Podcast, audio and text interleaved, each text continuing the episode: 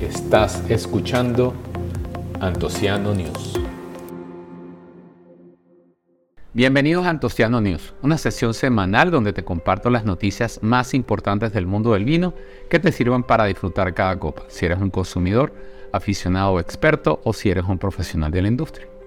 Mi nombre es Gilberto Pagua, soy el creador de la Casa de Antociano y esta edición corresponde a la semana del 20 al 26 de marzo del 2023 y se publica el 27 de marzo.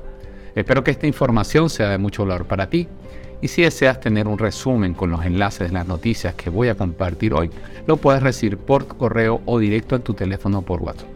Solo tienes que ir al enlace principal que te comparto en mi bio, en la descripción o en el texto donde sea que estés viendo o escuchando este episodio. Hoy estaremos hablando de la caída de las ventas mundiales de vino, un estudio entre el método tradicional y el método Charmat, la partida del enólogo de Ornelaya, una botella retornable para el vino, el fallecimiento del fundador de Pago de los Capellanes y las cifras récord de la denominación de origen Cabo. El vino que voy a presentar en este episodio es Casa Madero B 2021. Casa Madero es una bodega fundada en 1597 y está ubicada en el Valle de Parras, en Coahuila. Es la bodega más antigua de América y este rosado es realizado enteramente con Shiraz y tiene un color rosado pálido con aromas a frutos rojos como cereza y fresa. En boca suave y fresco puedes encontrar fresas y algo de fruta tropical. Una buena combinación que se me antoja para este vino es comida asiática y también puedes combinarlo con salmón pizza margarita con algunas hierbas. Este vino es cortesía de Divino Vino, que se especializa en vinos mexicanos. Puedes visitar su sitio web divinovinogT.com y ver las diferentes opciones. Adicionalmente, los invito a ver en mi canal de YouTube la entrevista que le hice a Cristian Rojas Belmar, enólogo jefe de esta bodega. Vamos a comenzar con la primera noticia y es que las ventas mundiales del vino siguen eh, disminuyendo. Esta noticia viene del portal de Drink Business y es que hay una, eh, un instituto londinense que se llama International Wine and Spirit Record. Ellos hicieron ellos se especializan en eh, estudios de mercado enfocados en la industria de bebidas y ellos sacaron un estudio que indica que continúa la tendencia a la baja en las ventas del vino a nivel mundial. Una de las causas que ellos presentan es la reducción de gastos por parte, por parte de los consumidores por la incertidumbre económica.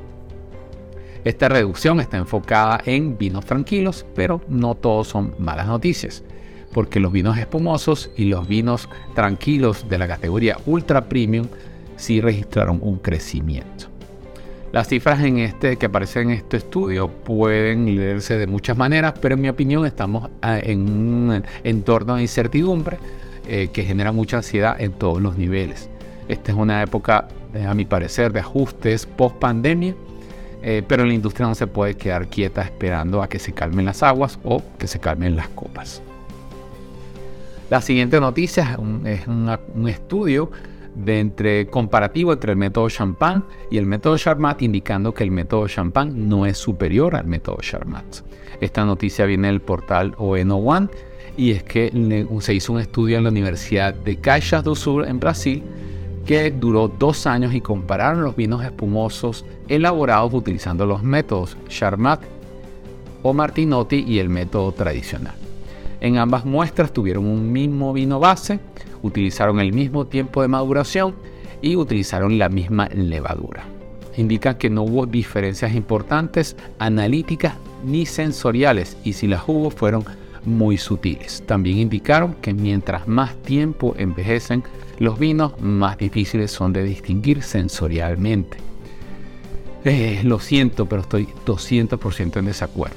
Eh, una cosa es que te guste un tipo de método de elaboración y que eh, definitivamente hay buenos y malos representantes de cada método y otra que digan que no hay diferencia. Yo invito a estos señores científicos de bata blanca a que se vayan con unos amigos a una cata ciegas en un bar de vinos, de, vinos espumosos con los dos métodos y me digan si no hay diferencia. Ahí seguramente se van a dar cuenta que no van a poder utilizar la palabra sutil. La siguiente noticia, eh, Axel Heinz deja Ornelaya tras 17 años. Esta noticia viene de Wine Spectator y es que el alemán Axel Heinz es un enólogo que estuvo 17 años al mando de los mitivas super toscanos Ornelaya y Maceto, ambos en Bolgheri en la región de Toscana. Bajo su mando se tomaron las decisiones como separar Maceto de Ornelaya, manejándolo como dos bodegas independientes. En el caso de Ornelaya se lanzaron varios vinos blancos. En el caso de Maceto se lanzó un segundo vino que se llama Macetino Recordemos que ambas bodegas pertenecen al grupo de Marchesi de Frescobaldi.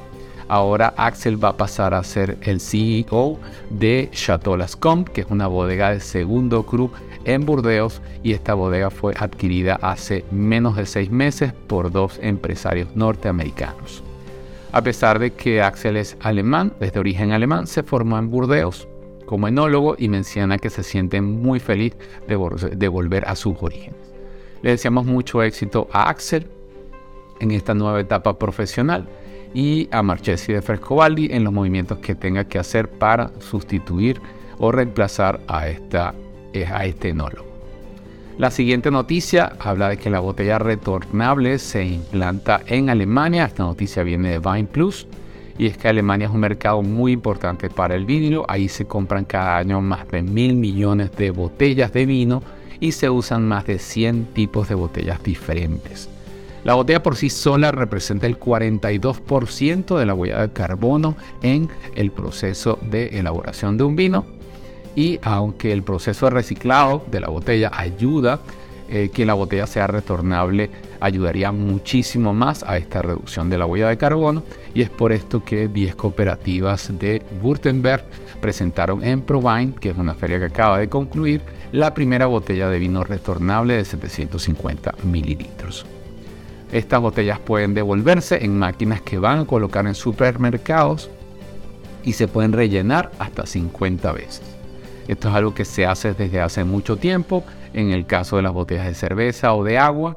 Em, lo veo muy positivo también que se haga con el vino, pero todo va a depender de la respuesta del mercado y espero que sea positiva esa respuesta. La siguiente noticia, eh, fallece el fundador del Pago de los Capellanes. Esta noticia viene de la semana vitivinícola y es que lamentablemente el pasado 22 de marzo falleció en Barcelona don Paco Rodero del Río. Él era originario de Pedrosa del Duero, eh, que se considera el corazón vitivinícola de Ribera del Duero, zona que tuve la dicha de visitar en 2019. Junto con su esposa fueron los fundadores de la bodega Pago de los Capellanos en Ribera del Duero hace más de 25 años y de manera más reciente también fundaron una bodega en la denominación de origen Valdeorras que se llama Olubar y eh, desde, este, desde este humilde tribuna les, damos, les deseamos paz a sus restos. La última noticia de esta edición habla de que el Cava alcanza las mejores cifras de su historia. Esta noticia viene del portal Verema. Eh, en el episodio 6 yo les hablé de las cifras récord del Prosecco. En el episodio 1 les hablé de los volúmenes positivos de ventas de champán. Ahora le toca al, cava. Eh, esta noticia habla de que subió un 4,85% en valor de ventas comparado con 2021. En total se vendieron 249 millones de botellas en todo el mundo. El mercado interno subió un 13.5%, llegando a 77 millones de botellas. Eh, los países como Alemania, Estados Unidos, Bélgica y Reino Unido fueron los principales compradores de cava. Eh, y Suecia completa este top 5 con un crecimiento interanual de un 35%. Otros mercados que aumentaron de manera importante fueron Suiza con un 50%, Brasil con un 24% y Estonia y Lituania con un 22 y un 21% respectivamente. Me encanta ver estas noticias de crecimiento en categorías de vinos que no son predominantes y esta noticia nos da excusa para descorchar un cabo. Con esto hemos terminado la edición número 8 de Antociano News. Te quiero dar las gracias por tu sintonía. Recuerda que esto es un esfuerzo semanal por compartir las noticias más importantes del mundo del vino y te invito a enviarme tus sugerencias de temas que quisieras que incluya en estos episodios. Cualquier aporte que quieras darme es bienvenido.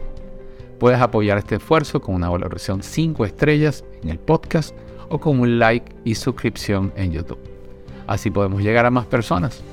También te invito a seguirme en mis redes sociales, Facebook, Instagram, Twitter, TikTok, Divino o cualquier otra. Vas a encontrarme como Antociano. Los enlaces de estas noticias van a estar disponibles en mi sitio web antociano.net y te invito a que te suscribas a mi newsletter o a mi comunidad en WhatsApp para que puedas recibir los enlaces a estas noticias y otras adicionales de manera exclusiva.